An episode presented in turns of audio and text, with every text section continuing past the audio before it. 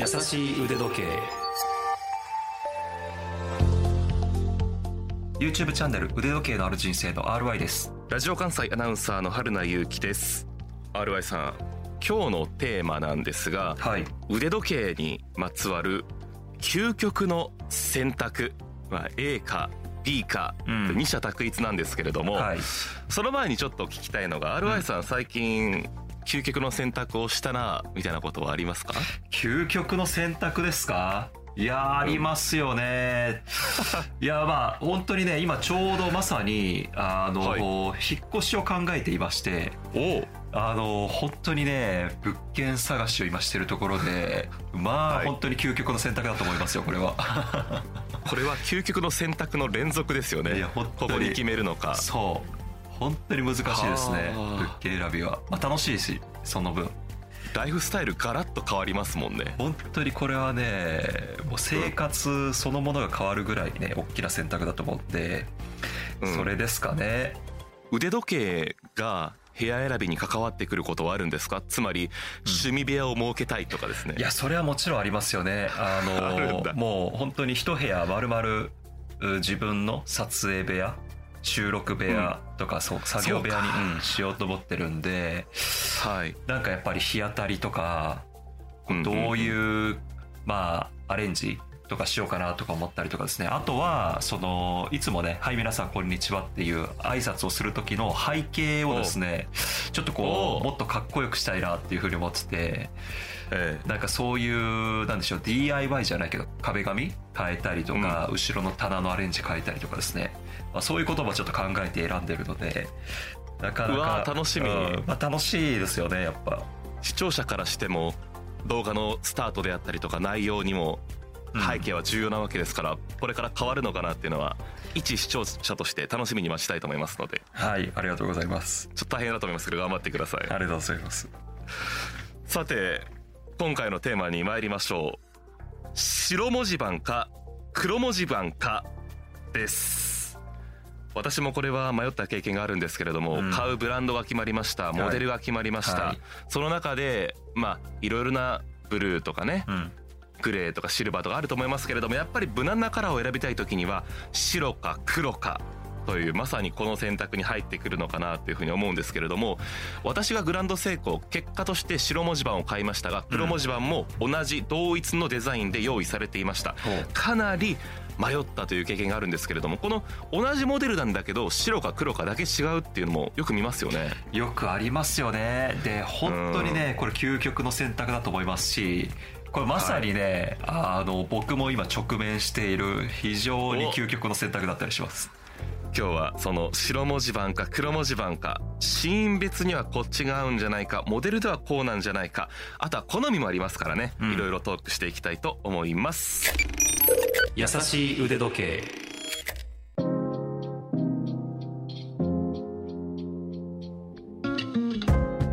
さて RY さん結論から言うとどうなりますか？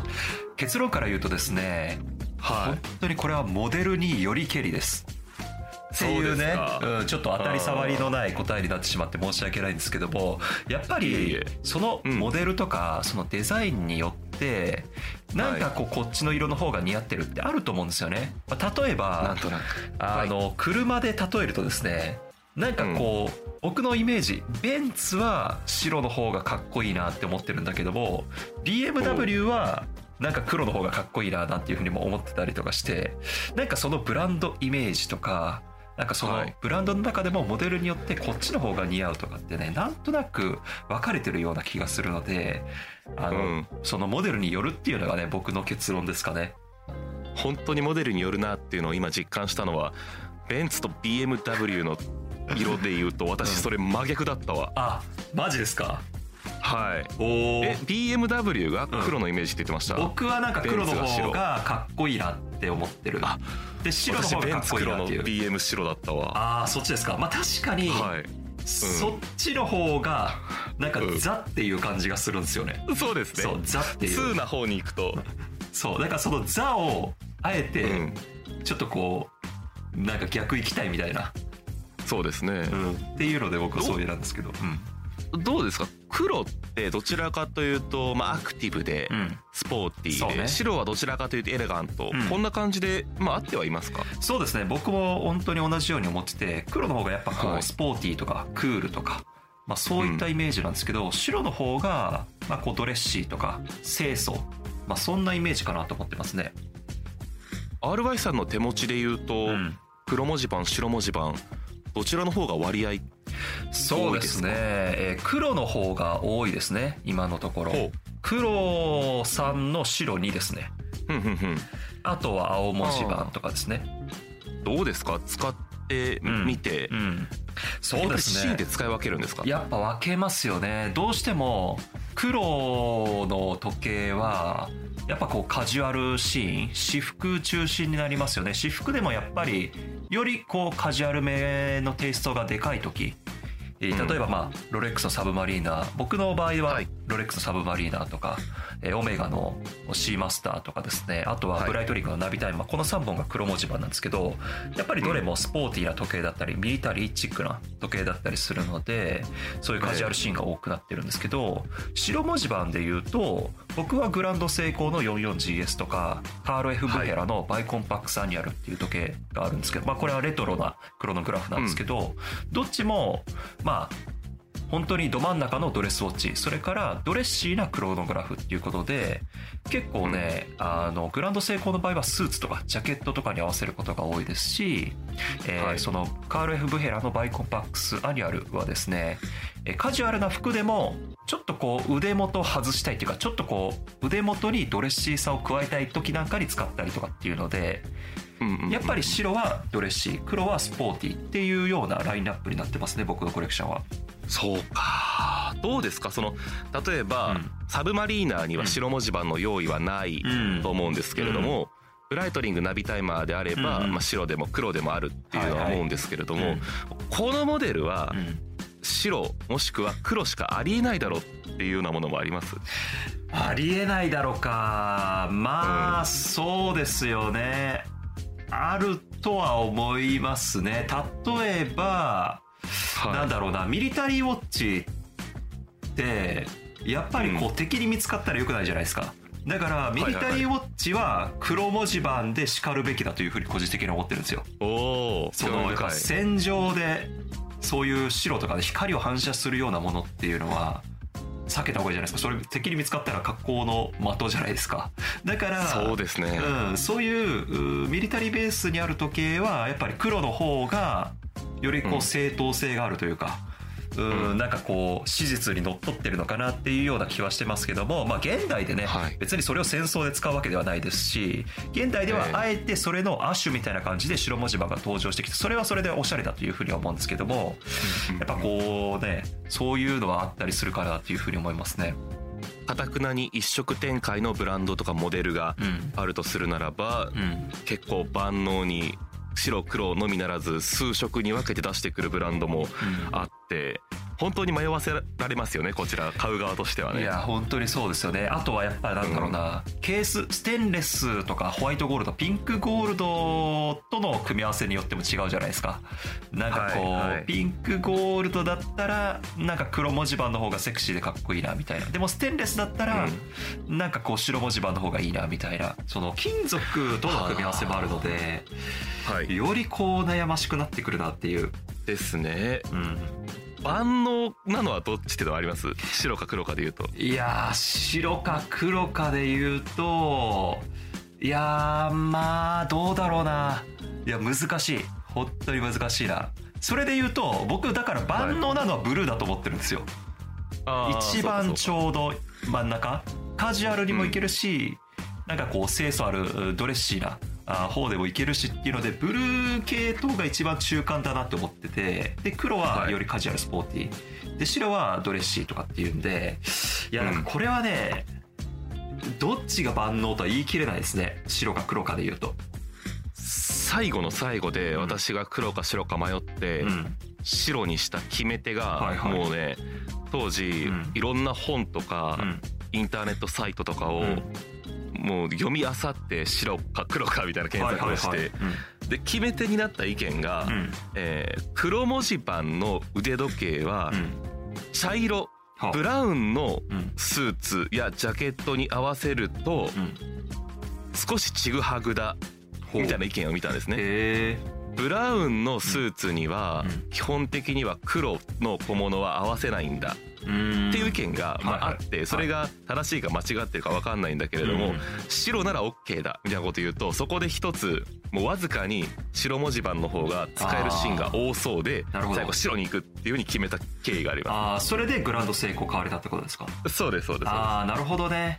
いやでも確かにそのうん。選択だとしたら僕もグランド成功だったら白いってるなって思ってやっぱグランド成功って結構こうなんだろうなスーツにつけるっていう人が多くなるブランドだと思うんですよ。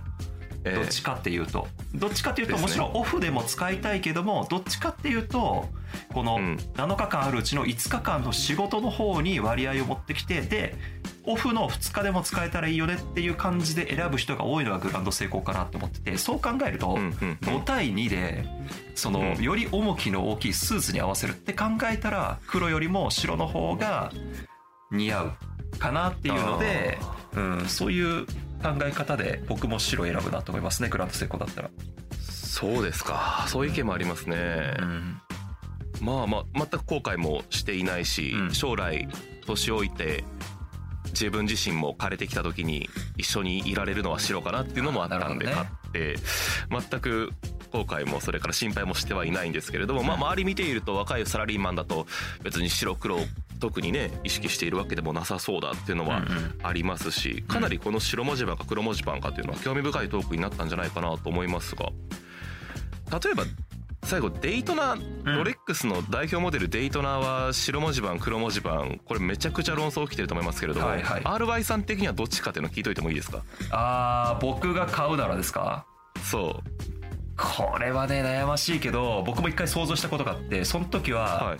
黒だなって思いました、あ黒。うん、黒の方が個人的にはかっこいいっていうか自分の好みに刺さるなっていうふうに思いましたね。よかった。最後だけあった。あ本当です黒だったんですよ。そうなんですよ。黒派ですか？あのやっぱりクロノグラフはうん。トータル全て黒がいいなと思っていて、ほうほうほう、まあモータースポーツが好きだったりするので、うん。もうスピード感を感じるなっていうな。なるほどね。やっぱスポーティーで締まるというか、かっこいいですよねですねもうこの我々が今話しているトークがえ他のブランドの他のモデルでも延々続くと考えるとどれだけ果てしないものかっていうのがお分かりいただけるかもしれないんですけれども、まあ結論文字盤白か黒かっていうのはモデルによるとか好みによるということで一概にはどちらがいいとは言えませんけれどもえもし迷った方はこのトークを参考にしていただくか、まあ、RY さんに直接聞きたいという方はメールで送っていただいてもいいかと思いますのでよろしくお願いいたします。優しい腕時計。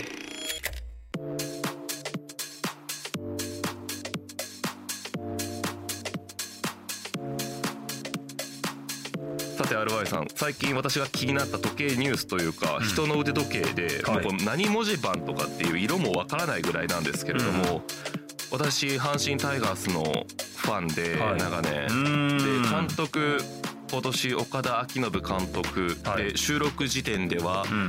首位を独走していするとごいう段いですよ階でね。連勝街道、めちゃくちゃ気分がいいんですけれども、はい。ユニフォームにつける腕時計っうん。てそれぞれなんていうのキャラクターが出ると思うんですよね。はいはい。巨人の原監督などだとウブロとか、はい。キラキラした時計をつけられていたりしますしつけていない監督もいますけれども、うん。岡田監督はイエローのラバーベルト、それからスケルトンの文字盤多分機械式これぐらいのお手元のアップの写真がツイッターで上がっていたのを見つけてい。ろいろ調べてみました、うん。で RY さんもその画像うん見られました？もしあ見られてないんであれ見まば見ました。か、うんはい。どう思いました？これ。いやこれねやっぱなんかタイガース愛が伝わってきて素敵なチョイスだなと思いました、リューズもおそらくラバー製でぐるりと周囲を取り囲まれていてそれも白っていうね。うん。帽子の縁取りの黄色とマッチしていておしゃれだなと思ったんですけれどもうん。ちょっとリシャールミルとかうんうんうんクストスとかいそのあたりに思いませんでした？まあ、パッと見はそういう風にも見えますよね。なんという形っていうん形だろう殿型ですかね。樽型っていうんですか。殿型か。うん。はい。でラバーベルトで。高そう。そうね、うん。あのベゼルも太くってこうかなりスポーティーな印象の時計ですよね。相当でかいなと思いますけれども、うん。まあ、実はこれリシャール・ミルではないというね。うんうん。で調べてみて同じモデルが欲しいという方はですね HAOFA というアルファベット5文字でハオファと読むみたいですけれども中国の腕時計会社、えー、Amazon で売ってました。え。ネット通販サイトで。ー、あそうですか。そう。この会社は自社工場でうん。めちゃくちゃ安くトゥールビヨンの搭載腕時計を作っているということで有名だそうでまあ普通だったら数百万円はくだらないところを数十万円でトうん。ゥールビヨンを作っている。最近この中国とトゥールビヨンってなかなか熱いなっていうことも思うんですけれども、うん岡田監督の腕時計も機械式自動巻きモデルでスケルトンだということなんですよ、へえそうなんですね。初めて、お。うん、聞いたブランドでした。ハオファまあアマゾンで売ってるぐらいですから実店舗があるのかないのかというところも含めて、まあ、もっともっと手軽なに手に入るモデルかも分かりませんけれども私はこれを誰からもらったのかもしくは自分で買ったのかそこが気になりすぎてですね。確かに。もし岡田監督に会う機会があったら 聞いてみたいなと思います、えーいいじゃないですか。これだけしかな持ってるわけないじゃないですか。うんうんうんうん。他にも絶対いろいろ持ってるはずなのに、うん。これをつける家族からもう一度阪神の監督になるんだから頑張れうん。なのかチームメイトからなのか。うん。そこが一番熱いかなと思いますね。いやそうですね。それぜひあその優勝した際には優勝インタビューでも、本当取材でもしていただいて聞いてみてくださいよ。優勝インタビューですって言って岡田彰信監督にお越しいただきました。って言って今年の戦い振り返ってよりも先に腕時計のことについてなんですがって言われたらもうめちゃくちゃ怒られそうですけどね。ですね。いやでももしかしたらね腕時計好きかもしれないですからね。ねそうですよね。したらねやっぱ時計のいいとこってそのなんだろう普段は絶対関われないような人たちとこう時計を通して仲良くなったりとか、時計からえこうスッてねアプローチできるっていう、そこがいいですよね。そうですね。あと最近気になった時計というと私テレビを見ているとうん。栄養ドリンクにアリナミン V っていうのがあるんですけれども、はいはいその CM に反町隆史さんが出てらっしゃいまして、はい。まあここに注目する人もそんなに多くはないだろうと思いますけれども左手首に注目しますとはいパネライのルミノールをしっかりつけていましてですねえ。反町隆史さんはパネライのアンバサダーでいらっしゃいますからこういうところろでも抜け目がないなと思ったっていうね。なるほどね。かっこいいわ。いやーなんかね僕もテレビとかドラマとかね映画あの見てるんですけど毎回ねやっぱ腕元に注目しちゃってなんだろうな、うん、結構いい時計してるなっていう人多かったですね。ちょっとごめんなさい。その、ね、俳優の方の名前がちょっと僕は分からなかったんですけどなんかのねええ。えーっとドラマでゼニスのはエル・プリメロのリバイバルバージョン？あの昔の小さいモデルを復刻したバージョンのをつけてる方いらっしゃいましたね。ちょっとどなたか分かんないんですけど すいません。あの時計はわかる時計でしかその人のことを覚えてないっていうね。ね まあ私物か衣装かも含めて、おそらくそれ私物だったらめちゃくちゃかっこいいですよね。うー。ん。なんかね私物だと思うんですけどね。ね。小物小物でそれ選ばないだろうっていう。そうね。うん。なかなか一番主張が強いもん。うん、チョイスだったんで。いやこれあのお聞きの方も絶対にあの腕時計あの人のあの腕時計めちゃくちゃ気になったというものがあったと思うのであると思いますのでぜひそちらもツイッターであったりとかメールなどで共有できたらなということを思っております。優しい腕時計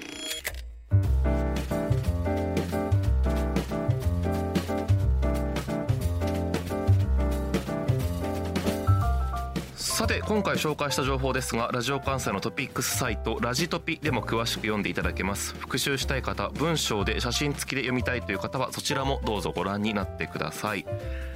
番組へのご意見ご感想取り上げてほしいテーマのリクエストあとは最近気になった腕時計とか、えーこのモデル購入で迷っていますとか何でも結構でございます。メールで送ってください。腕アットマーク JOCR.jp ude アットマーク JOCR.jp までどうぞ。それから番組ツイッターをやっておりますので番組と合わせてフォローをしていただけるとありがたいです。優しい腕時計もしくは「ハッシュタグやさ腕」と検索してください。私の YouTube チャンネル腕時計のある人生もよろしくお願いします。